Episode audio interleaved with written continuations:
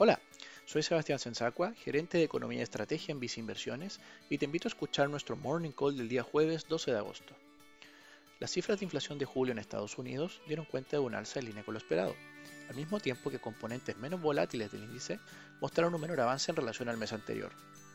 Así, se refuerza el discurso de que las mayores presiones sobre los precios de la economía tendrían en parte características transitorias, lo que entrega espacios a los bancos centrales de mantener sus medidas de apoyo sobre sus economías. En el ámbito local, comenzó la discusión de un nuevo retiro de los fondos previsionales en el Congreso, en donde diversos expertos han cuestionado una eventual aprobación, dado los efectos que no solamente puede traer al mercado financiero local, sino que también sobre la evolución de la inflación,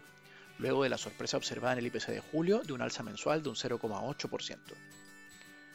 En Viceinversiones, consideramos que el escenario económico internacional continuaría siendo favorable para el desempeño de los mercados accionarios, lo que nos lleva a mantener nuestra mayor preferencia por la renta variable internacional respecto de la renta fija.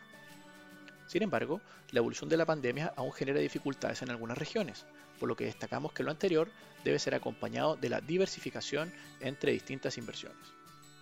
Así, creemos que un posicionamiento diversificado de la renta variable internacional se encuentra bien reflejado en nuestro fondo mutuo Visa Acciones Mutuo Sustentable. En el caso de la renta fija nacional, destacamos nuestra preferencia por bonos en UF con el fin de resguardarse contra los riesgos de mayor inflación, lo que consideramos observa en nuestro fondo mutuo Vice Renta UF o Vice Estrategia más conservadora.